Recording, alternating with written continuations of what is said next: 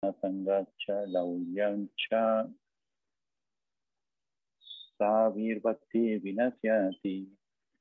La traducción dice ahí. ¿Leo palabra por palabra o voy a la traducción directa? Vea la traducción. La traducción dice lo siguiente. Cuando alguien se enreda demasiado en las siguientes seis actividades, queda arruinado su servicio devocional. Comer más de lo necesario o acumular más fondos de los requeridos. Esforzarse demasiado por cosas mundanas que son muy difíciles de obtener. Hablar innecesariamente sobre temas mundanos seguir las reglas y las regulaciones de las escrituras únicamente por seguirlas y no para avanzar espiritualmente, o rechazar las reglas y las regulaciones de las escrituras y trabajar independiente o caprichosamente. 5. Asociarse con personas de inclinaciones mundanas que no se interesan en cultivar conciencia de Krishna. Y 6. Codiciar logros mundanos veo algo de la, de la explicación del verso, Maharaj, o el significado, o está bien así. Claro.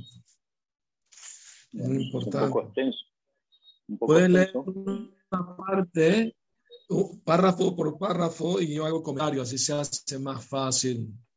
¿Verdad? Como usted, como usted quiere. Sí, el sí. significado dice lo siguiente.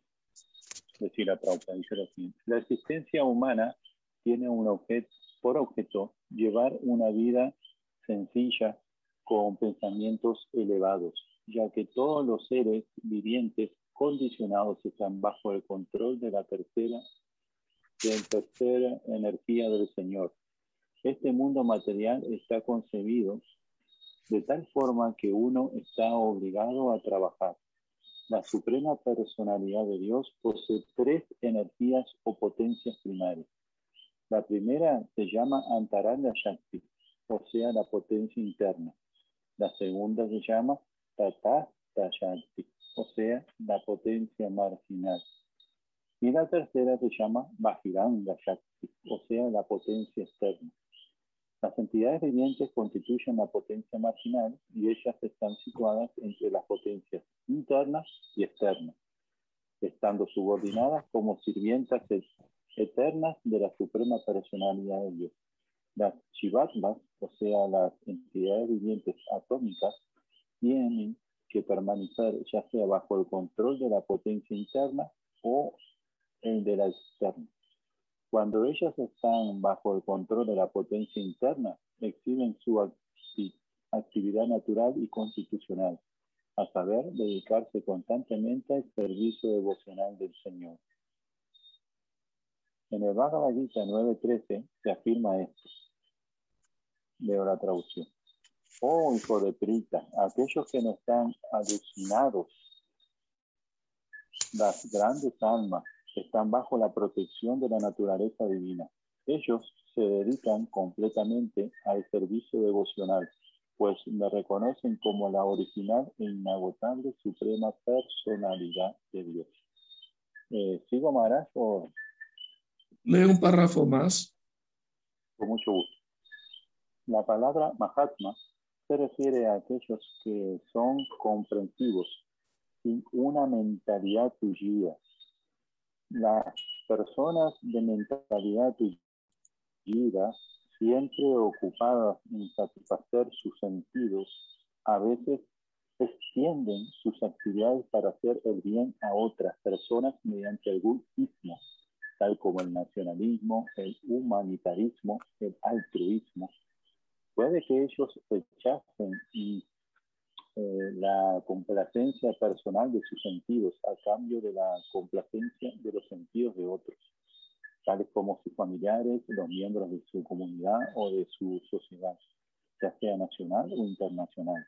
En realidad, todo esto es una complacencia extendida de los sentidos, pasando de lo personal a lo comunal y a lo social. Desde el punto de vista material, puede que todo esto sea muy bueno, pero tales actividades no tienen ningún valor.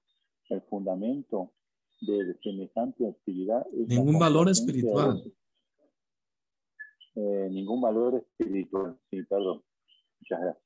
El fundamento de semejante actividad es la complacencia de los sentidos, ya sea personal o extendida. Solo se puede llamar Mahatma o persona comprensiva aquel que complace los sentidos del Señor Supremo. Muchas gracias. Voy a hacer un comentario y después puedes seguir leyendo. Hare Krishna, bienvenidos todos. Gracias por participar en la charla de hoy, muy amables. Hare Krishna. Bueno, entonces, eh, si la Prabhupada está explicando que hay tres energías principales de Krishna, la que manifiesta el mundo espiritual se llama Antaranga Shakti, la potencia interna. Bahiranga Shakti, la energía externa que manifiesta todos los universos materiales. Y Tatashta Shakti somos nosotros, los seres vivos que somos energía marginal de Krishna. ¿Qué significa marginal? Que podemos estar bajo el control de la energía material o la energía espiritual, dependiendo de nuestro deseo, nuestras acciones. Entonces, Prabhupada está explicando lo que es una, una gran alma. Mahatma quiere decir un gran, gran alma, que no están alucinados por la energía ilusoria material, porque se dedican al servicio devocional, pues lo reconocen a Krishna como la original e inagotable personalidad suprema ¿no? de Dios, de Krishna. Entonces, y Prabhupada hace un análisis de que las actividades humanitarias filantrópicas son también eh, actividades de complacencia de los sentidos materiales, pero eh, extendida, ¿no? Hacia la sociedad, la familia, etc. Y del punto de vista material eso puede ser bueno, que alguien sacrifica su, propia, su propio disfrute material para, para beneficiar a otros socialmente o políticamente, o, sea, materialmente. Pero en realidad eh, eso no tiene ningún valor espiritual. Material puede que tenga valor, pero no espiritualmente. Porque una persona que entiende que el origen de todo lo que existe es Dios, Krishna, eh, trata de, ayudar a la gente a conectarse con Krishna, como como almas espirituales que son como parte de Krishna. Entonces es la actividad humanitaria y filantrópica más elevada, porque está tratando de ayudar a la gente espiritualmente a conocer su origen divino y a conectarse con él a través del Bhakti Yoga. Entonces eso es, eso es mucho más elevado, ¿no? La Bhaktisiddhanta, el gurú de Prabhupada, dijo que el devoto que está tocando la campana, adorando la deidad, vale más que miles de trabajadores humanitarios filantrópicos que solamente buscan el bienestar del cuerpo de las personas nada más. Entonces, porque uno complace a Krishna y el otro simplemente los ayuda materialmente nada más.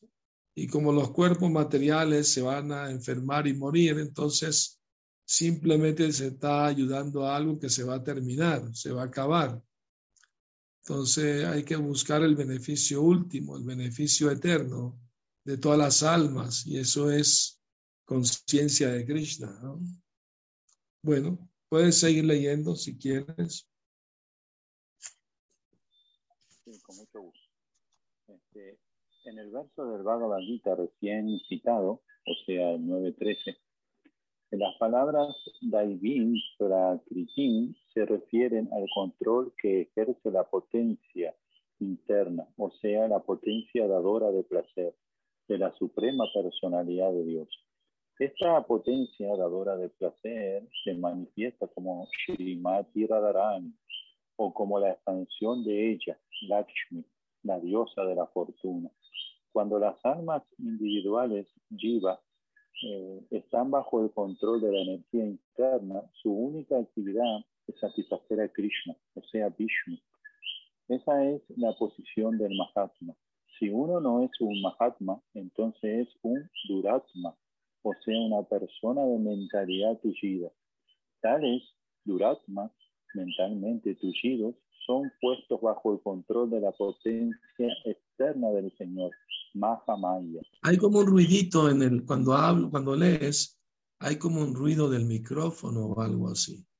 Bueno, se escucha bien, normal, pero hay como una especie de ruido ahí. No sé si los demás lo escuchan también, o solamente yo, no sé. Pero disculpa que te interrumpí, por favor, sigue leyendo. Eh, todas las entidades vivientes dentro de este mundo material están en realidad. Si hay un ruido allá, hay un ruidito ahí que no, que no, no deja escuchar muy claramente lo que estás leyendo.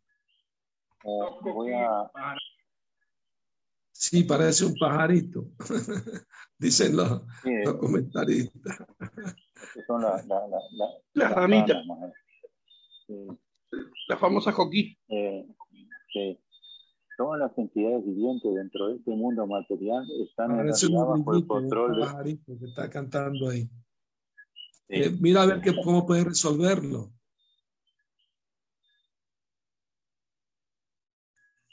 Sí, Algo que los audífonos. A lo mejor por los audífonos que tienes puestos, debes quitarte. A ver ahora, ¿se escucha mejor ahora? Sí, sin los audífonos. el sigue de pajaritos. Sí, eso ya no lo puedo, no me hacen caso, madre. Pero ¿por qué no te quitas los audífonos a ver si se quita eso? No, no, no, ya los desconecté, pero esa es, Déjame leer yo entonces. Mejor leo yo. si alguien más puede leer. No me salen pajaritos, ¿verdad? No, no. No, bueno. Leo yo entonces. Eh, bueno. Eh, bueno, voy a saltarme hasta la parte donde Trapa habla de los seis impedimentos, que es el tema de, del segundo verso Roper primero explica muchas cosas antes de, hablar, de llegar al, eh, eh, a ese tema. Entonces voy a saltarme un poquito eh, para llegar ahí. Mm. Entonces, ah,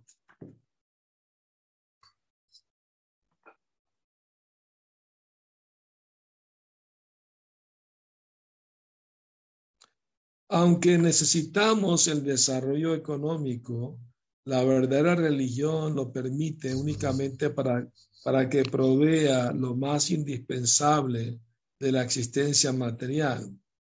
Jivasya Tattva Jigyasa. El verdadero propósito de la vida es preguntar sobre la verdad absoluta. Si nuestro esfuerzo, prayasa, no es para preguntar acerca de la verdad absoluta, únicamente incrementaremos el esfuerzo por satisfacer nuestras necesidades artificiales. El aspirante espiritual debe evitar el esfuerzo mundano.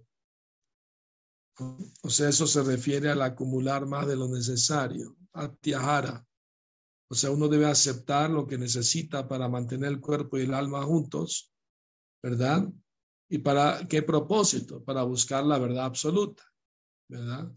O sea, el desarrollo económico es necesario solamente para proveer nuestras necesidades básicas en la vida que todo ser humano necesita, pero con el propósito de que el tiempo que nos queda libre, ocuparlo en buscar la verdad absoluta, el Señor Supremo, Krishna. Ese es el objetivo, ¿no? Entonces, si alguien no usa eh, ese conocimiento para ese fin, lo que va a hacer es acumular y acumular, atiajar hacia más, acumular más cosas de las necesarias. Y vemos, ¿no? La gente compra un montón de cosas y ni las usa, ¿no? Las tiene guardadas ahí, tiradas y eso, eso es eh, innecesario, ¿no? es una sociedad muy consumista en la que estamos viviendo. Siempre nos están bombardeando, compra esto, compra lo otro te va a hacer feliz si compras esto lo otro, ¿no? Pero en realidad no es así. Uno debe estar satisfecho con sus necesidades básicas de la vida, tener un techo donde vivir, alimentos para subsistir, ofreciéndolos primero a Krishna, por supuesto, medicina cuando se enferma, etcétera, ¿verdad? Educación, ¿no? Tanto material como espiritual. La material, pues, para desenvolverse en la sociedad, tener un trabajo, una profesión, algo, pero la espiritual es la más importante, por supuesto. Prabhupada dijo, la educación universitaria no es verdadera educación. Es simplemente un arte para saber ganarse la vida, honestamente. Pero verdadera educación es educación espiritual, saber acerca del alma y de su relación con Dios. Saber que no somos estos cuerpos materiales, somos almas espirituales Prabhupada se quejó una vez de que ha hablado con muchos filósofos, científicos eh, en el occidente y todos ni siquiera saben que no son el cuerpo, son alma espiritual. Eh, pero en la India hasta, hasta el, el trabajador más humilde por lo menos sabe que hay la ley del karma y la reencarnación, cosa que en el occidente grandes filósofos, científicos no saben porque eso depende de la cultura, ¿verdad? Que reciben. Entonces, Prabhupada está tratando de diseminar este conocimiento en la sociedad humana para ayudarlos a entender cuán importante es el cultivo espiritual de conciencia de Krishna. Otro impedimento es prayalpa, el hablar innecesariamente. Cuando nos reunimos con algunos amigos, de inmediato comenzamos a hablar innecesariamente, lo cual suena igual a unos sapos que croan. Si tenemos que hablar, debemos hablar acerca del movimiento de conciencia de Krishna. Aquellos que no pertenecen al movimiento de conciencia de Krishna se interesan en leer montones de periódicos, revistas y novelas, en resolver crucigramas, en hacer muchos otros disparates. De este modo, la gente simplemente pierde su valioso tiempo y energía. Los ancianos de los países occidentales retirados de la vida activa juegan a los naipes, pescan, ven televisión y tienen debates sobre ideas sociopolíticas inútiles. Todas estas actividades frívolas y otras más están incluidas dentro de la categoría de prayalpa, la persona inteligente interesada en desarrollar conciencia de Krishna nunca debe participar en tales actividades. O sea, eh, los sapos o las ranas en la época de lluvia croan, ¿no? Pero creen que cantan muy bonito. Pero lo que no saben es que con su croar están llamando a la serpiente que los viene a devorar.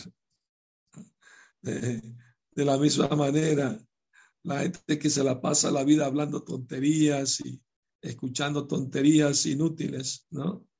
Eh, una vez estaba dando una conferencia hablando de la conciencia de Krishna y un, un señor dijo, lo más importante es el silencio. yo le contesté, verdadero silencio es no hablar tonterías es hablar solo de cosas esenciales. Y lo más esencial para un ser humano es hablar del alma y de Dios, de su relación con Dios. Eso es lo más esencial. ¿no? Entonces, Prabhupada dice que la gente lee tantos periódicos, revistas, de puros temas mundanos que no los ayudan para nada. Pierden, pierden el tiempo en eso. Prabhupada ha visto que, que los ancianos que se retiran de trabajar se la pasan jugando a los naipes, las cartas, jugando golf, ¿no? Actividades frívolas. Y eso está en la categoría de Prayalpa, pues, hacer tonterías, hablar tonterías. Entonces, eso no es bueno, ¿no? Ah. Bueno, este. Pueden hacer preguntas en cualquier momento sobre esos temas, levantando su mano o escribiendo su comentario, ¿no? También pueden hacer eso. Eh, voy a seguir leyendo. El término Yana Sangas a relacionarse con personas que no están interesadas en desarrollar conciencia de Cristo. Uno debe evitar estrictamente semejante compañía. Por eso Sri Narottam Das Thakur nos ha recomendado vivir solo en compañía de los devotos conscientes de Krishna. Bhakta Sanevas. Uno siempre dedicarse al servicio del Señor en compañía de los devotos del Señor. Relacionarse con gente dedicada a un tipo similar de actividad es muy conducente a progresar en dicha actividad. En consecuencia, las personas materialistas forman diversas asociaciones y clubes para intensificar sus esfuerzos. Por ejemplo, en el mundo de los negocios encontramos instituciones tales como la Bolsa de Valores y la Cámara de Comercio. En forma similar, nosotros hemos establecido la Sociedad Internacional para la Conciencia de Krishna para darle a la gente la oportunidad de de relacionarse con aquellos que no han olvidado a Cristo. Esta compañía espiritual que ofrece nuestro movimiento ISCON está incrementando día a día. Mucha gente de diferentes partes del mundo está uniéndose a esta sociedad para despertar su conciencia de Krishna latente. Entonces puede surgir natural la pregunta, pero si tenemos que trabajar, si tenemos familia, ¿Cómo vamos a evitar relacionarnos con gente que no es devota, que no es consciente de Cristo? Y la respuesta es que eh, o renunciar a la compañía de personas que no son conscientes de Krishna no significa que no puedes hablar o relacionarte con gente que no es devota. Simplemente te relacionas lo necesario por necesidad pues de trabajo, de relaciones familiares, etcétera. Cumples con tus deberes materiales, pues. Pero no te apegas a la compañía de ellos, no compartes sus ideas o actividades. Si te van a invitar a, a tomar licor y eso, no vas a aceptar. ¿Me explico? Ah, o te invitan a comer carne con ellos, no vas a aceptar. Entonces, eso es lo que significa no eh, no tener, eh, eh, no apegarse a la compañía de, de personas materialistas. No quiere decir que no le puedes hablar o saludar o conversar con ellos porque son amigos o familiares o por el trabajo. Simplemente no, no estás de acuerdo con sus ideas mundanas y, y no participa de sus actividades, pues, dañinas, ¿no? Por supuesto. Espero que eso explica o aclare la idea, ¿no? Porque... Hay una pregunta, Maharaj, en el chat. Sí. Adelante.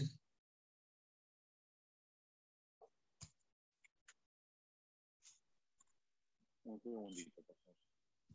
Dice lo siguiente. Eh, Hare Krishna Maharaj, ¿quiere decir que cualquier tipo de deporte o arte que no esté en conexión con el servicio devocional cae en la categoría de Prayalpa. Bueno, o sea, hay que ocupar todo al servicio de Krishna, obviamente, ¿verdad? El Prabhupada ocupa a los artistas en, en, en hacer música, en hacer pinturas para Krishna, ¿verdad? Entonces, todo se puede ocupar al servicio de Krishna. Eso es eso es necesario y es muy importante. Entonces, eh, ¿qué necesidad hay de, verdad? De, Claro, ahora si alguien es su trabajo, tiene que hacerlo porque es su trabajo, lo hace pero con desapego, pues, ¿verdad? Pero él quiere hacer algo para Krishna, él sabe que la meta de la vida es complacer a Krishna, servir a Krishna. Entonces, eh, eso es muy importante, ¿no? Prabhupada dice, por ejemplo, un músico, como está muy apegado a su música, trata de hacerla lo mejor posible, ¿no? Porque le gusta. Pero eso quiere decir que pueden hacer varias vidas para perfeccionar su música, ¿no? Y de repente nace como Mozart, ¿no? O Beethoven porque tuvo varias vidas perfeccionando su música. Entonces, pero si usamos todo al servicio de Krishna, todas las artes, la ciencia, ¿ah? Todo se puede usar al servicio de Krishna. Eso tiene verdadero valor. Prabhupada dijo que todo, eh, todo eso es como tener muchos ceros, pero si pones adelante el uno, que es Krishna, entonces tiene mucho valor. Los tres ceros se vuelven mil, seis ceros se vuelven un millón. Entonces tiene mucho más valor cuando Krishna está en el centro de nuestras actividades y nuestro interés, ¿verdad? En la vida. Sí, Maharaj, ¿puedo hacer una pregunta? Sí. Sí, la pregunta mía es hasta qué punto esforzarse también, ¿no? O sea, eh, porque a veces uno, acá dice, claro, este, esforzarse por cosas, temas mundanos, pero también en la conciencia de Krishna a veces pasa que hasta qué punto uno se tiene que esforzar, ¿verdad? O sea, no puede hasta desangrarse, ¿ven? Una cosa así, ¿entiendes? O sea, no, no, porque es conciencia de Krishna, pero hasta qué punto. Bueno, una vez un devoto le dijo a Prabhupada que se iba del movimiento. Y Prabhupada le preguntó por qué. Y el devoto dijo, porque hay tantos devotos que quieren hablarme chismes, tonterías de los demás, y ya estoy cansado, ya aguanto más, me voy. Y Prabhupada pero a mí también me vienen a hablar muchas tonterías, pero yo les cambio la conversación y les hablo de Krishna. Pues. Tiene que volverte experto como yo, ¿no? Sin herir sus sentimientos, le cambias la conversación para hablar de temas espirituales, de la vida espiritual, ¿no? Entonces es normal, a veces la gente le gustan los chismes, le gusta criticar, hablar de los demás, incluso de los del mismo devoto. Pero esa, esa tendencia hay que frenarla porque es dañina para nuestro progreso espiritual, ¿verdad? Entonces tenemos que cambiar la, el tema, dirigirlo hacia Krishna. ¿no?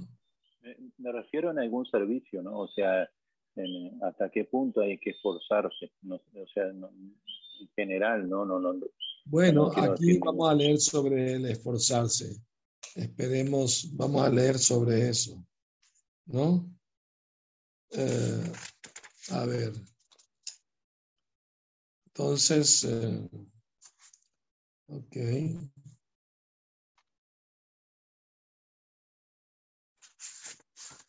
Los devotos conscientes de Krishna saben muy bien que el Señor ha concebido este mundo material con una disposición perfecta, de manera que satisfaga todas las necesidades vitales de todos los seres vivientes, sin que uno tenga que inmiscuirse en las vidas de otros o usurpar sus derechos. Esta disposición perfecta le provee a todo el mundo la cota adecuada de riqueza conforme a sus verdaderas necesidades para que todos puedan así vivir pacíficamente conforme al principio de llevar una vida sencilla con pensamientos elevados. Los materialistas que desafortunadamente no tienen fe en el plan de Dios y que tampoco aspiran a lograr un desarrollo espiritual superior, emplean más la inteligencia que Dios les ha dado, solo para acrecentar sus posesiones materiales. Ellos ingenian muchos sistemas, tales como el capitalismo y el comunismo materialista, para mejorar su posición material. Ellos no están interesados en las leyes de Dios ni en una meta superior, ansiando siempre satisfacer su deseo ilimitado por complacer su sentido. Ellos sobresalen por su habilidad para explotar a los otros seres vivientes.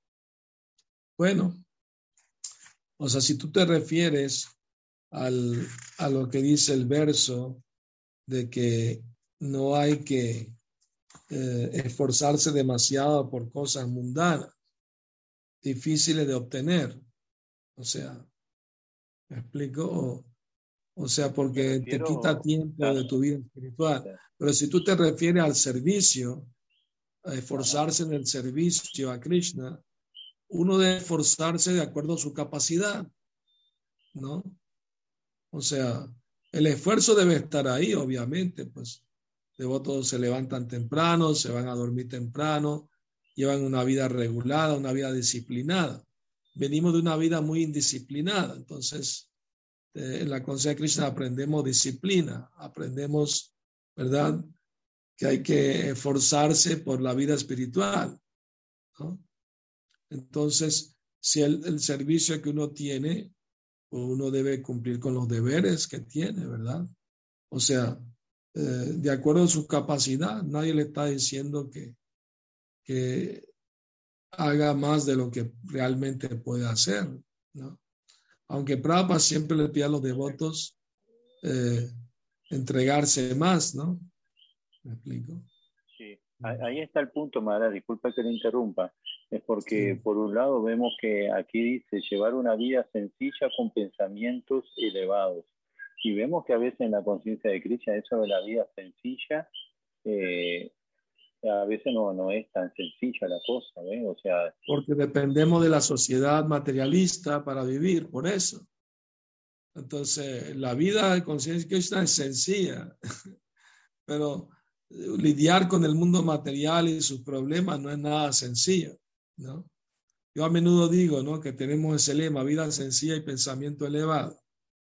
Y la vida del mundo material es vida complicada y pensamiento encharcado.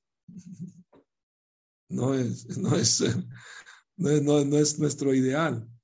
Pero dentro de nuestras posibilidades, si nos mantenemos conscientes de Krishna, podemos simplificar nuestras necesidades básicas de la vida. Eso significa vida sencilla. No, no ser codicioso materialmente, tener más de lo que realmente necesita para vivir. Y el tiempo restante que le sobra lo usa para el cultivo espiritual. De eso se trata. Pero como estamos rodeados de una sociedad materialista que nos exige tantas cosas, o a veces los mismos devotos se ven abrumados. Por todas esas cosas. Entonces ahí donde hay que practicar, ¿no? La, la tolerancia y rogar por la ayuda de Krishna para no dejarse confundir ante tantas cosas se presentan en la vida, ¿no? ¿Me explico? Entonces, bueno, eso básicamente, ¿no? O sea, eh, uno no debe sobreesforzarse por logros mundanos muy difíciles de conseguir. O sea, si alguien quiere comprarse un carro de último año de lujo y no tiene dinero sino para comprarse un Volkswagen, pues se conforma con lo que tiene, ¿no? O sea, uno se, se cubre con la cobija hasta donde le llega, ¿no? O sea, ¿me explico? Entonces uno no debe perturbarse por esas cosas uno debe tratar de balancear su vida entre lo material y lo espiritual. Bhaktivinoda Thakur dijo es, la vida humana son como un tren. Un tren necesita los dos rieles para andar. No puede ir un solo riel, se descarrila. Entonces, un riel es las necesidades materiales y el otro riel es las necesidades espirituales. Entonces, el devoto debe saber cómo balancear esas necesidades, ¿verdad? para llevar una vida armónica, ¿no? ¿Me explico? Entonces es cuestión de buscar, ¿no? Conocimiento, ayuda, pedir inteligencia a Krishna para saber cómo hacerlo bien y no caer en, el, en la ansiedad o perturbarse porque uno no puede conseguir todo lo que uno quiere, lo cual es muy difícil. yo, yo entiendo, Mara, lo que usted dice, y disculpe que yo sea como, pero vemos a lo largo de la historia también que, que vaya a decir Arjuna en el medio de la batalla, no, no, tranquilo, vi así, pero el pensamiento elevado y las flechas estaban ahí, o, o mismo el señor, Rama, bueno, él, era, un chatria, ese era su deber, ese era su servicio para Krishna, zapatero a sus zapatos, ¿no? si eres Arjuna era un guerrero, Krishna le estaba diciendo que cumpla con su deber, ¿no? O sea, si hay que luchar, hay que luchar, pues, porque es guerrero. Pero el brahmana no tiene que levantar armas ni luchar, porque él, tiene que estudiar las escrituras y, adorar la deidad y enseñar a otros también la, conciencia. Entonces, cada quien de acuerdo a su posición en la sociedad. No todo el mundo tiene los mismos deberes.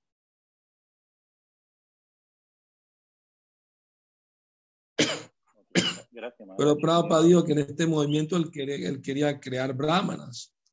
porque hacen falta, no hay cabeza en la sociedad. Una sociedad sin cabeza se descarrila, ¿no? Se pierde. Entonces es muy importante cultivar las cualidades, ¿no? De, de Brahmana para poder ser útil, porque esa es la parte que más hace falta en la sociedad, pues. La gente sufre por ignorancia, porque no conocen su verdadero ser, ni conocen la meta de la vida. Entonces, eso es, eh, debemos tratar de no, de no enfrascarnos demasiado en nuestros propios problemas y ver que la gente tiene más problemas que nosotros. Porque y necesita más ayuda que nosotros mismos. Entonces, si uno trata de ayudar a otros en la vida espiritual, uno se olvida de sus propios problemas, se le hace más llevadero, ¿no?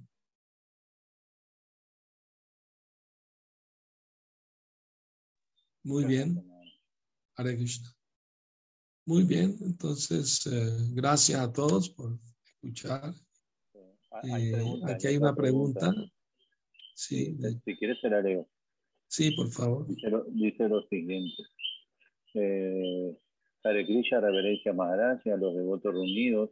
¿Qué sucede cuando por razones de servicio y en una comunidad con poca participación de los devotos en los servicios del templo y la prédica se sobrecarga a unos pocos devotos hasta qué punto el esfuerzo? Hay otras preguntas también. Bueno, la pregunta la repito porque hay pajaritos cantando mientras uno escucha la, pregunta. Eh, Sumuki está preguntando, ¿qué sucede si en un templo no hay mucha participación y, y algunos pocos se sobrecargan con los servicios y, y, con la prédica? Bueno, o sea, siempre debemos recordar que este movimiento de conciencia de Krishna es un voluntariado. Es un voluntariado porque a nadie se le va pagando para que, para que predique o que haga algún servicio, ¿verdad? Entonces es un voluntariado. ¿Y qué es lo que hay que hacer? Tratar de motivar, tratar de inspirar con el ejemplo propio y con las enseñanzas. Y si no responde, no importa. El gurú de Prabhupada le dijo, si no viene nadie a oírte, predícale a las cuatro paredes. ¿No? ¿Me explico? O sea, no hay que desanimarse. Prabhupada le predicó a las cuatro paredes, pero lo grabó. Y eso se abrió la introducción del Bhagavad lo escuchó después millones de personas. Entonces no tenemos que desanimarnos. Prabhupada Dios, mi hermano espiritual trataron de desanimarme de muchas maneras, pero no me dejé desanimar. Lo tomé como un reto, seguí adelante. Entonces, todo depende de nuestra sinceridad y entrega. Dificultades va a haber, no le echemos la culpa a los demás porque no están motivados a hacer servicio. Debe ser que nosotros no lo sabemos motivar o inspirar. ¿no? ¿Me explico? Y todo es voluntario a fin de cuentas, recordemos eso. ¿Y qué vas a hacer? ¿Te vas a desanimar y tú también vas a hacer menos servicio? No, no, debes, debes, debes uno estar más decidido, ¿verdad? Más, uno saber que es un privilegio servir a Krishna. No, no, no que le estás haciendo un favor al templo o al presidente del templo o a alguien, no. Es un privilegio, es una oportunidad de avanzar y purificar nuestra vida, nuestra existencia.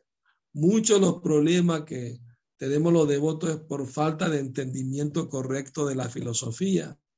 tenemos que leer más los libros de Shila Prabhupada y entender que es un gran regalo, un gran privilegio que estamos recibiendo, ¿no?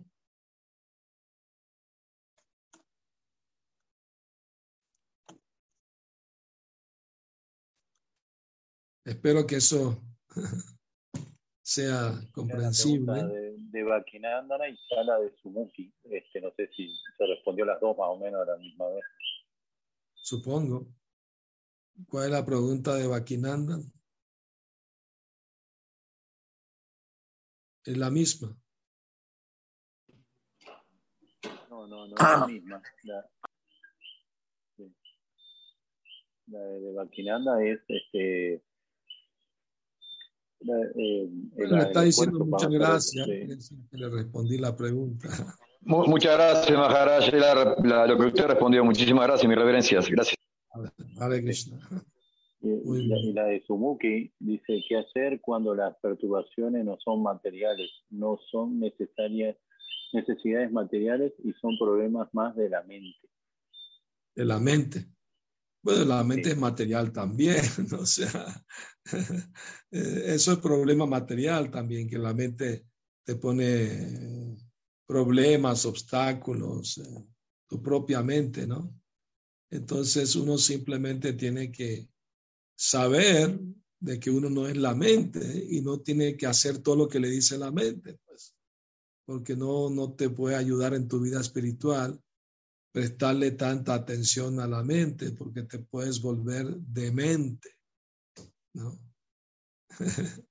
Mejor ser de Krishna. Y qué mejor manera de, de- de controlar la mente es ignorarla, ¿no? Como un niño caprichoso que sale con los papás y quiere que le compren todos los caramelos, todos los dulces. Pero el papá le miente, no, dejé mi cartera en la casa. Otro día. Así mismo uno tiene que engañar a la mente y no dejarse llevar por todos sus caprichos, pues. Porque puede ser mejor amiga como peor enemiga la misma mente. Si uno tiene que hacerla amiga al ocuparla en, actividades de con- conscientes de Cristo. La, mente tiene tres funciones, pensar, sentir y desear. Pues uno tiene que tratar de dirigir las funciones de la mente hacia la, la vida espiritual, la conciencia de Cristo. La mente no se le puede dar rienda suelta porque es muy peligrosa. Es como un mono con un cuchillo, es muy peligroso. ¿No? No le dé herramientas a la mente para que. Por eso Bhaktisiddhanta Saraswati solía decir, por la mañana levantarse, tiene que darle 100 zapatazos a la mente y cuando se va a dormir, 100 escobazos. Eh, o sea, quiere decir que le predica filosóficamente a la mente, ¿no? Que se deje de tonterías y acepte la conciencia de Krishna.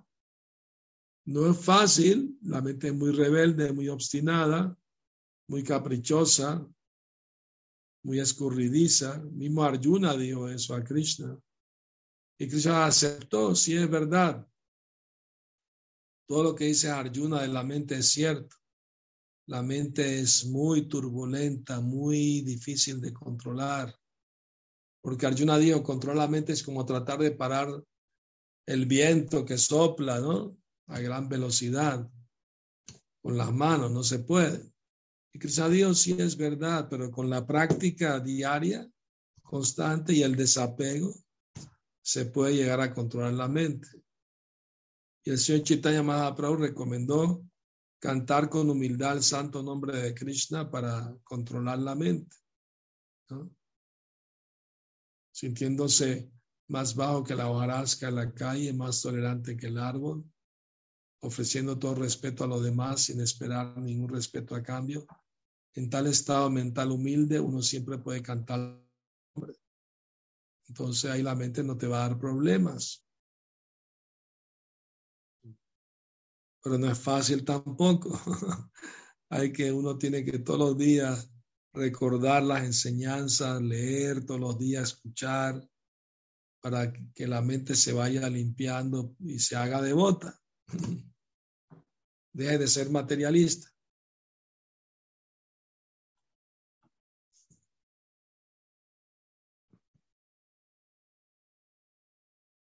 Muy bien. Hay personas con las manos levantadas. Vittorio Fritz levantó la mano. Hare, Krishna Maharaj. Buenas tardes, mis reverencias. Eh, siempre es un agrado escucharlo. Y mi, mi pregunta es, es muy simple. Eh, eh, no, somos, no somos finalmente tan aplicados porque siempre, siempre vamos a encontrar una excusa, lo digo personalmente, y es porque quizás eh, nos fijamos en otras cosas como en, en nuestro propio satisfacer a nuestro ego cuando nos, cuando nos dañan o cuando hablan algo acerca de nosotros o cuando por algún servicio u otro tenemos complicaciones. Es finalmente que no, no, no, desarrollamos esa, esa tolerancia y esa paciencia para, para lo que hacemos. Eh, eh, estamos, la pregunta es siguiente, nos, nos, falta mucho, ¿no? A los que somos bien neófitos como yo y necesitamos a veces escuchar eh, cosas simples, pero de, de, desde, desde, un punto de vista, desde un, de que venga desde un, de una persona con experiencia y con realización como usted, Maharaj, porque ahí me quedan claras las cosas. Muchas gracias, Vittorio, por tu comentario. Sí, hay que seguir escuchando devotos experimentados en la vida espiritual y nos pueden ayudar a aclarar nuestras dudas. Eso es muy importante. Ah. Hay otra pregunta de Sumuki, Vishupriya y de Upendra Balaram y de Chaturbuya. No sé cuántas usted quiere, más porque ahora Hay un comentario de nada puede leerlo. Eh, sí, segundo. Este, el comentario dice lo siguiente. Se escucha bien, es decir, la Prabhupada quería ser brahmana, sin embargo, en la práctica vemos que no todos desarrollan esas cualidades en nuestro movimiento. Sin embargo, todos creemos ser brahmanas, a pesar de que no desarrollamos las cualidades mínimas.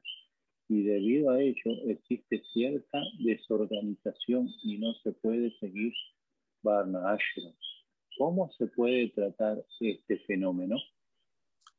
Bueno, Shila Prabhupada dijo que, que era importante el Varnashram y el Varnashram no quiere decir solamente brahmanas, ¿no?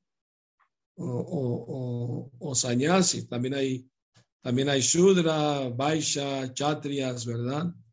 Entonces, si algunos devotos no tienen tendencia a Brahmana, pues pueden, no importa que se ocupen de acuerdo a su naturaleza, pues, ¿verdad? Ya sea Vaisha o lo que sea, lo importante es que se mantengan conscientes de Cristo. Eso es lo más importante, ¿no? Entonces, eh, o sea, naturalmente va a suceder en el sentido que alguien se va a inclinar a un tipo de, actividad de acuerdo a su naturaleza adquirida y eso se va a reflejar pues en sus acciones. Entonces uno ya sabe que tiene tendencia de ser chatria o vaisha o sudra o lo que sea, ¿no? O grihasta o gamachari o lo que sea. Entonces, lo importante, Prabhupada dijo eso es secundario. Lo más importante es ser consciente de Cristo. En cualquier situación o, que, te encuentras, ¿no? Los brahmanas tampoco deben estar orgullosos de ser brahmana, ¿verdad?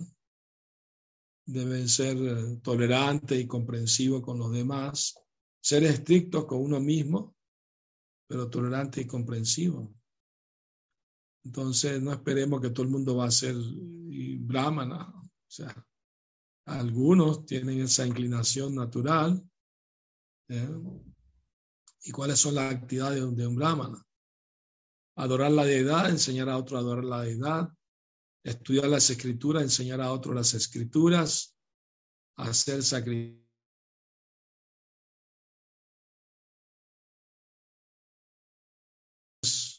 básicamente.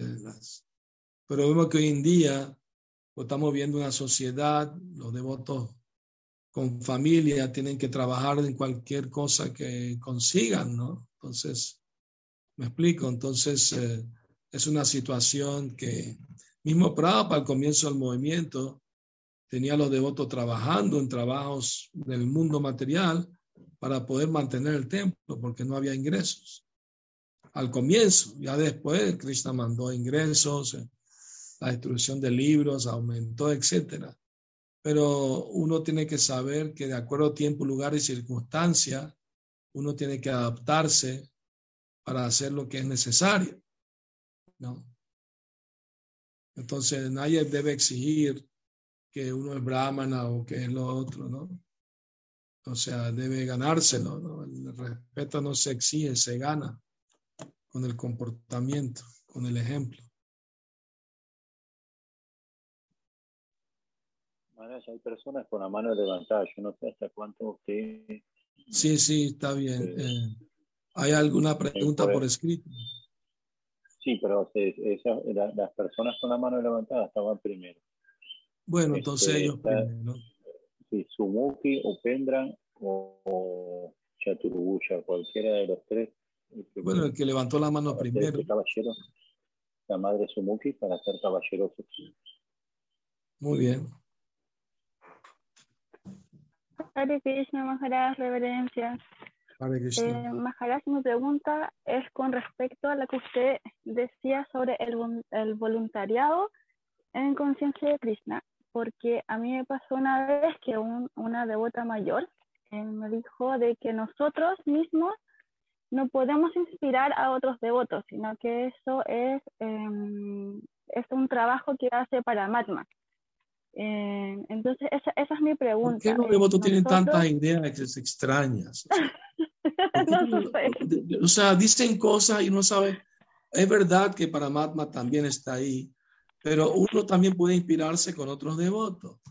Como si, si alguien está dando el ejemplo con su propia actitud humilde de servicio, es, es también eh, inspira a los demás, ¿no?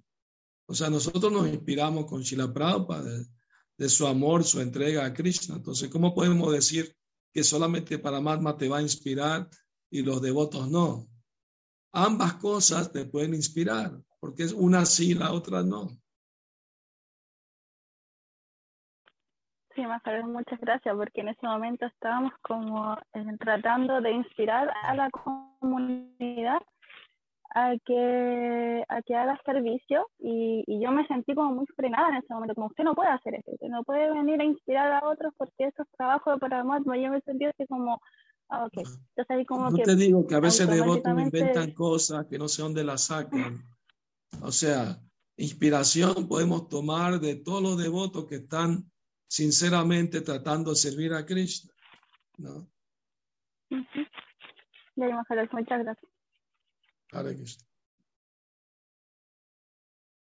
¿Quién viene ahora? Upendra Balarán. Muy bien, Upendra, adelante. Hare Reverencia Maharaj. Muchas gracias por la clase. Para servirle. Mi pregunta es en relación con la salud. Si nosotros, por alguna razón, no podemos optimizar nuestro servicio, o sea, llevarlo al nivel que nosotros quisiéramos, porque nuestras capacidades físicas no están funcionando óptimamente.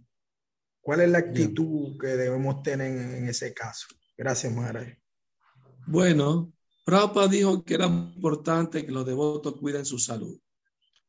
Y siempre en sus cartas, al final dice, espero que te encuentres en buena salud. ¿no? Porque sin buena salud, ¿verdad? Uno no, no puede hacer bien sus deberes, pues, materiales ni espirituales. Entonces es muy importante cuidar la salud, ¿no? Eso es indudable. Eh, uno debe, Chanakya Pan dice que hay tres cosas que hay que atender de inmediato. Las enfermedades, el fuego y las deudas. Si hay fuego rápido, tiene que agarrar agua y, apagar el fuego. Si tiene deudas, tiene que pagarlas porque se van acumulando los intereses. ¿Verdad? Ah, entonces es muy importante, ¿no? Y, la enfermedad hay que atenderla también de inmediato para, para estar bien de salud, para seguir funcionando, pues bien, ¿no? Entonces, eh, yo me acuerdo cuando me uní al movimiento, si algún devoto caía enfermo, todo lo más, estás en Maya, no eres el cuerpo. Pero eso es fanatismo, o sea, falta de sensibilidad humana. Eh, a veces nos falta un poco eso también, ¿no? Entre los devotos, ser, ser comprensivos, ser eh, compasivos, ¿no? O si alguien tiene problemas de salud, hay, ¿verdad? hay que ayudarlo a que, a que resuelva eso, trate de mejorar su salud dentro de lo posible, ¿verdad? Entonces es muy importante eso. Estoy de acuerdo contigo. Gracias, Maharaj. Eh, Maharaj, eh, vuelvo con lo de, con lo de los brahmanas, disculpe, muchas gracias por, tomarse su tiempo para estar con nosotros. Eh, una consulta, Maharaj. Hay muchos cursos ahora tratando de que la gente levante un poco más el nivel de devoción, pero sin embargo, esto es una percepción, no es una crítica, solamente una percepción. Los brahmanas, eh, como dicen los yastras, que son eruditos, que conocen los yastras, eh, solamente hacen el servicio de la vía sasana, ¿no?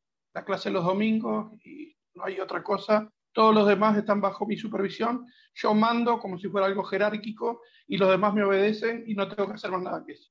Entonces recargan el servicio muchos los casos a los demás y yo lo que he visto, un ejemplo que es algo muy bueno, para poder hacer entender que sea en un curso eso, de que su santidad Batigoravani Goswami, la cocina acá estando en Montevideo, vino a cocinar con nosotros, y eso fue como una expresión de, de, de, de, humildad tan grande que uno le daba gusto el servir y no importaba si era Brahma, si era un maestro. Mismo mi maestro espiritual, su santidad Batigoravani Swami, lo he visto en otros lugares, sirviendo de prasada a los devotos. Y cuando uno ve eso, uno tiene la realización de que lo que quiere no es un cargo, como se ve, se está viendo mucho ahora en los diferentes lugares.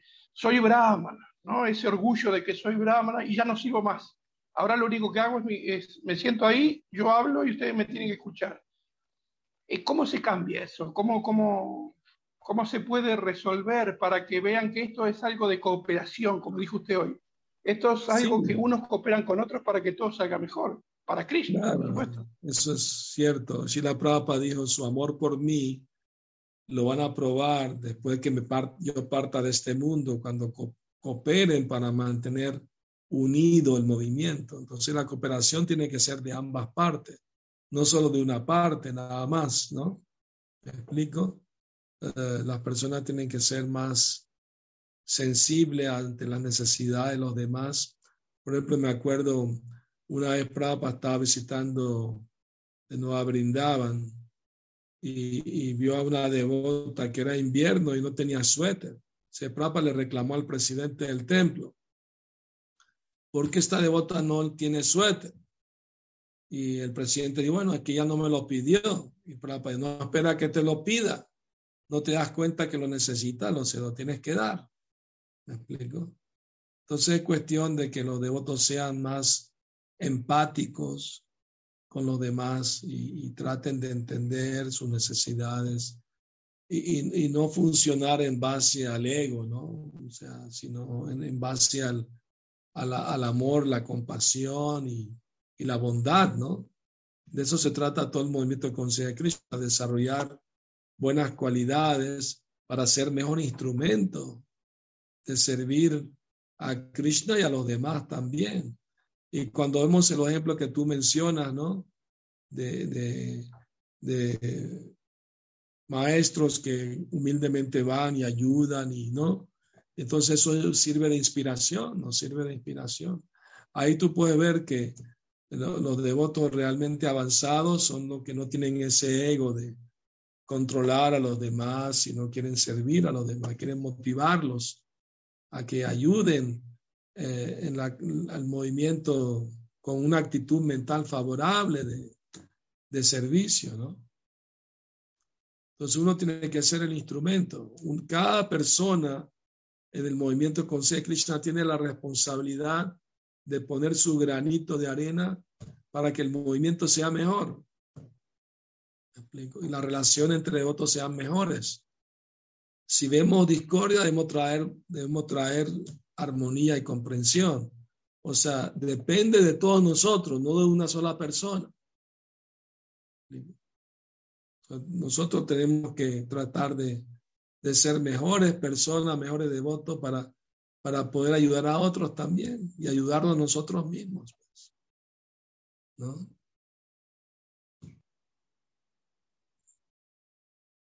Muy bien. Gracias. Hay dos preguntas escritas, Mara. Este, leo rápidamente. Reciba mi respetuosa reverencia, disculpe, ¿cómo vencer el orgullo? Esta es una. Bueno, una vez un devoto le preguntó a Prabhupada, la Prabhupada, yo soy muy orgulloso, ¿cómo hago para ser humilde? Y Prabhupada le contestó, siendo humilde. o sea, las cosas se logran haciéndolas, ¿no? Cada vez que tú ves una oportunidad de practicar lo que enseñan la escritura de, de, practicar humildad, aprovechala. Prabhupada una vez le dijo a los devotos, ¿cómo alguien se vuelve alcohólico? Porque todos los días va tomando, se termina alcohólico. Y cómo uno desarrolla cualquier habilidad, sea humildad, sea cualquier, haciéndola, ¿no? Haciéndola y haciéndolo va desarrollando esa cualidad, pues, naturalmente.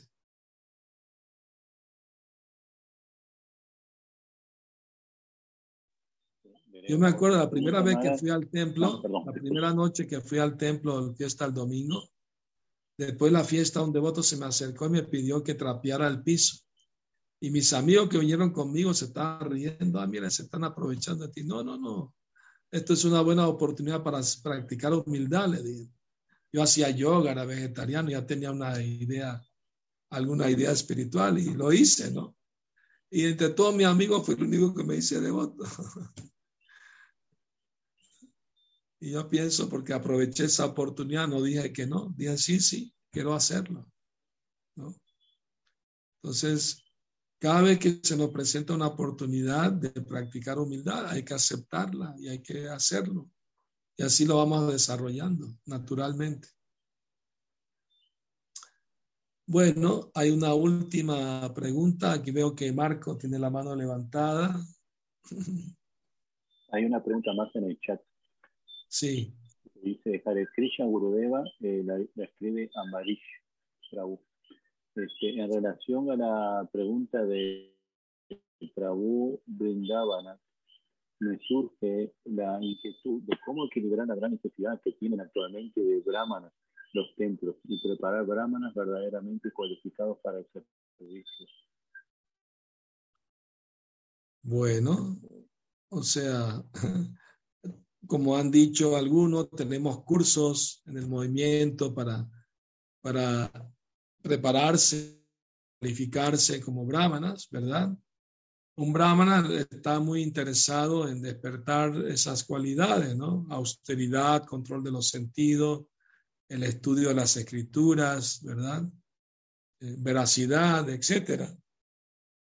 Entonces, si alguien está inclinado a eso, tiene que estudiar, tiene que prepararse para lograrlo, ¿no? ¿Me explico? O sea, Prabhupada quería eso y, el movimiento en sí, seguir cuatro principios, ¿verdad? Cantar de rondas, eh, hacer servicio, estudiar las escrituras, ya es una actividad de brahmínica, ¿no? Para todo el mundo. Algo de brahmana, todo el mundo tiene algo. Quizás no lo tiene al 100%, pero, pero ahí va, poco a poco lo va desarrollando, ¿no? Y si, alguien no tiene inclinación por estudiar los libros, por la filosofía, entonces que haga servicio práctico, pues, ¿no? Me explico. Cualquier servicio para Krishna, para, para Dios, no hay diferencia entre dar una clase o vestir la deidad o barrer el piso. Todo es para Krishna y por lo tanto es, es trascendental, ¿no? es absoluto. Entonces, no importa la tendencia que alguien tenga, brahmana o no brahmana, lo importante es que sirva a Krishna de, acuerdo a su capacidad.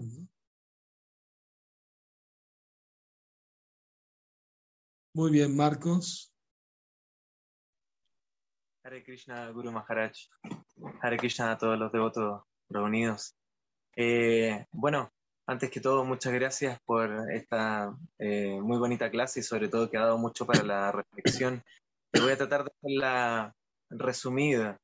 Eh, que, fortuna poder estar acá presente en esta clase justo cuando Madre Sumuki comentó el tema que tenemos en el Templo de Santiago, que está pasando así como por una pequeña bajita de energía, donde de repente no estamos muy motivados y qué sé yo. Pero resulta que me hace mucho sentido la clase que usted dio en Monterrey cuando yo estaba allá hace unas semanas acerca de la compasión Vaishnava. Y es que muchas veces nos encontramos eh, en, una, en, el templo frente a la institucionalidad que tenemos por una parte eh, con ISCON eh, y a la vez el sentimiento de colaboración que, base, que, está hecho en base al amor, al amor entre, entre las personas que formamos esta comunidad, esta sociedad de forma tan fuerte. Entonces muchas veces tendemos a criticar a otras personas por no querer participar o por no querer tomar cartas en el asunto. Eh, y al final, cuando usted dice que somos nosotros en el fondo responsables de inspirar a otros también para poder, con nuestro ejemplo, eh, es súper cierto y creo que es como lo fundamental. Y em, muchísimas gracias por haberlo mencionado, porque en realidad creo que es como la clave que necesitamos de estar ahí eh, acercándonos a otros para motivarlos y, con, y con, con, ese cariño, con esa hermandad que, que, debe producirse dentro de la comunidad y no tanto con la rigidez de, del mundo externo ¿no? de, al templo, que a, veces lo reflejamos adentro. Muy buen comentario, gracias Marco por, por hacerlo, estás entendiendo las cosas bien. Ahora Paulina tiene una pregunta de, de Chile también. Hare Krishna. Ahora sí. Hare Krishna, Guru Maharaj, reverencias a todos. Eh, muchas gracias por su clase, muy hermosa. Eh, como siempre, son las palabras como precisas que uno quiere escuchar, ¿no? Y bueno, mi pregunta está relacionada como con el, con el trato de cómo debería ser el trato entre lo femenino y lo masculino. He escuchado a muchos devotos que, que, dicen que no puede generarse una amistad entre hombre y mujer, o, no sé, como que hay una, pequeña sutileza ahí de comentarios que he escuchado muy fuerte, decir así como que prácticamente las mujeres somos casi unos demonios. Em, y entonces como que me gustaría que usted pudiera como aclarar como ese trato que debería tener el, devoto con la devota de, respeto, de mirarla como madre, ¿no?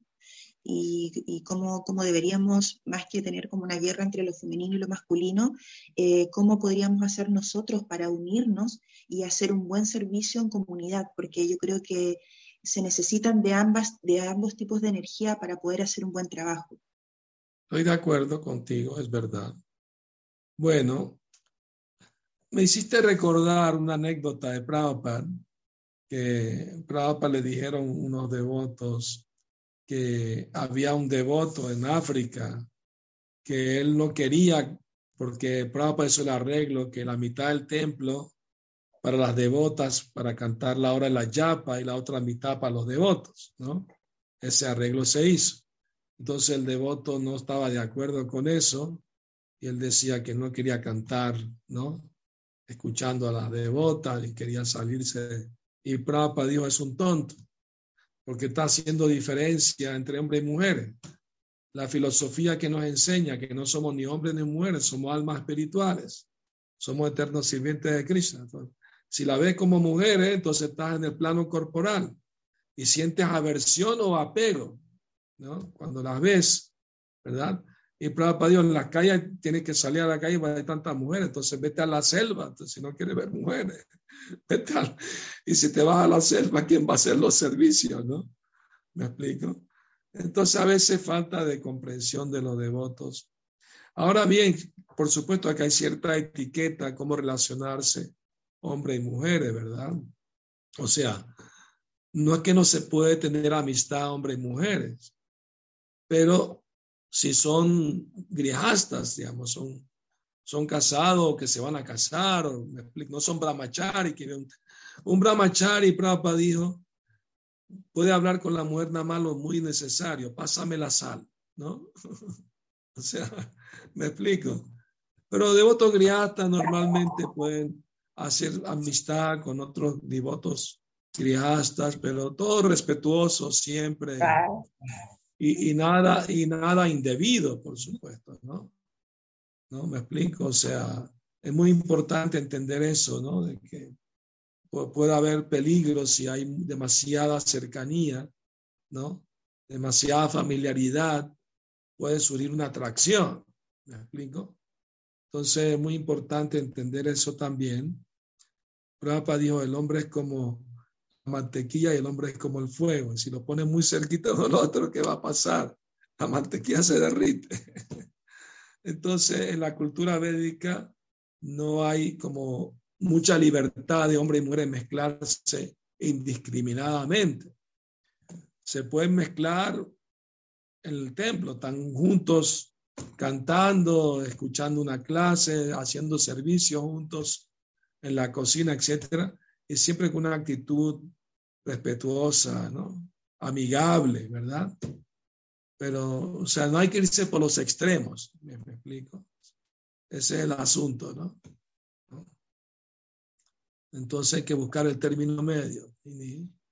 a veces hay otros que se ponen muy fanáticos con eso, contra las mujeres y todo eso.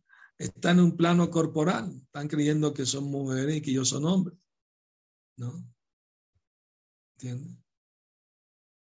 Entonces, eh, eh, y tampoco hay que irse por el lado que no es, ¿no? Mezclarse sin ninguna restricción, pues, sin ninguna regla o, o, etiqueta, ¿no? Hay una cierta etiqueta como relacionarse y, y, hay que saber eso también, ¿no?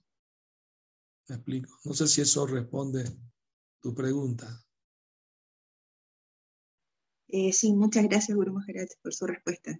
Y bueno, también disculpa, aprovechándome la patudez de que estoy sin teléfono, entonces como la manera de poder comunicarme con usted ahora, eh, quería pedirle sus bendiciones para el día de mañana, que es un día muy importante porque quiero presentarle una carta al director del hospital donde estoy trabajando para poder hacer llegar de manera masiva los libros de Praupa eh, a, las personas del hospital y me gustaría que ojalá el director me dijera que sí, así que agradecería que por favor me pudiese dar sus bendiciones. Mis mejores deseos y bendiciones para que te acepte la carta y pueda distribuir los libros de Prabhupada de la gente del hospital, que tanto lo necesita, ¿verdad? Muy buen servicio. Krishna quiere que así sea. Tu celular va a llegar mañana a Chile. ya, muchas gracias, Guru Maharaj. Mi reverencia. Bueno, muy bien. Eh, voy a aceptar una última pregunta solamente. Patricia, ¿no? ¿Tiene una pregunta? Bueno, puede leer. Hare Krishna. Hare Krishna, Haribol. Patricia Yomkarananda. Adelante, Hare Krishna. Acepte mis reverencias, Bueno, quería hacerle una pregunta.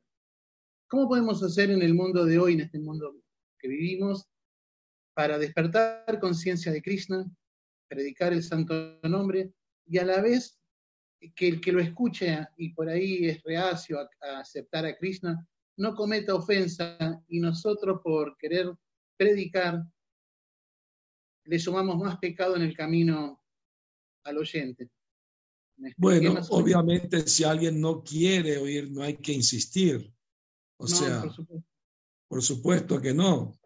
Lo mejor es darle un libro y que él lo lea y ve si le interesa. Si le interesa, te va a preguntar, ¿no? Y si no le interesa, pues por lo menos hiciste el intento, ¿verdad?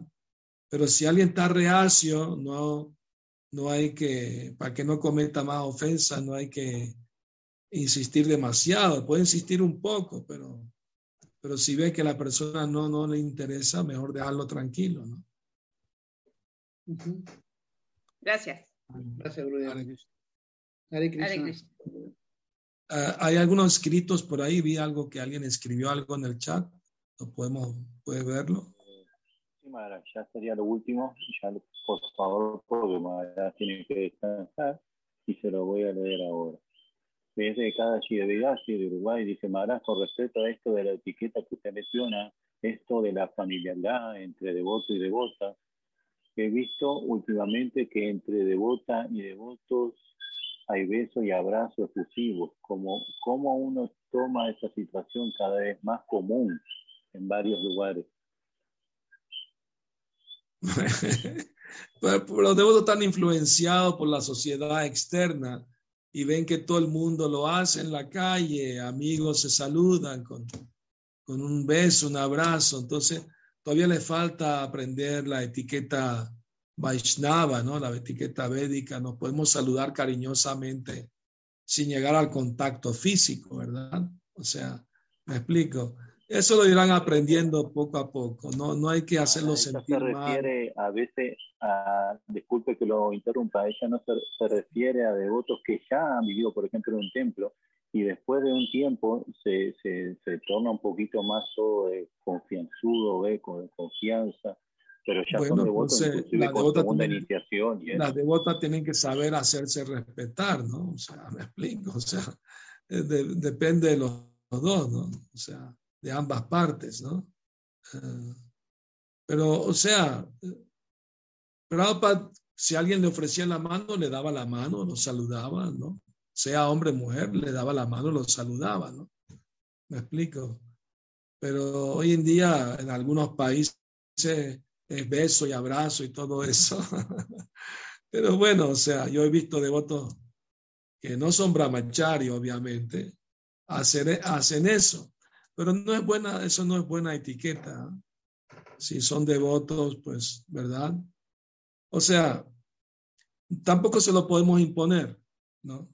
¿Me explico? O sea, tienen que ellos irlo entendiendo y asimilando y aceptando.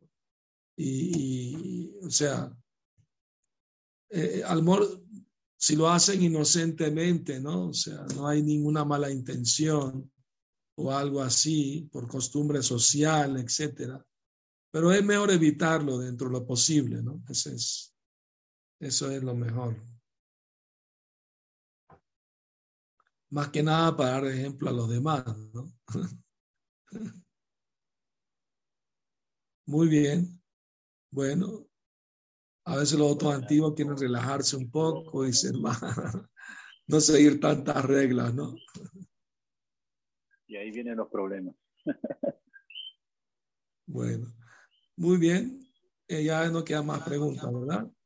Bueno, no, Mara, muchas gracias. Este, abrir los micrófonos para despedir a Maharaj y agradecerles Muchas gracias, Maharaj. Hare Krishna, Maharaj. Gracias. Gracias. Gracias, Guru Maharaj. Gracias, Guru Muchas gracias, Maharaj. Hare Krishna. Haribol, muchas gracias a todos. Gracias. Haribol.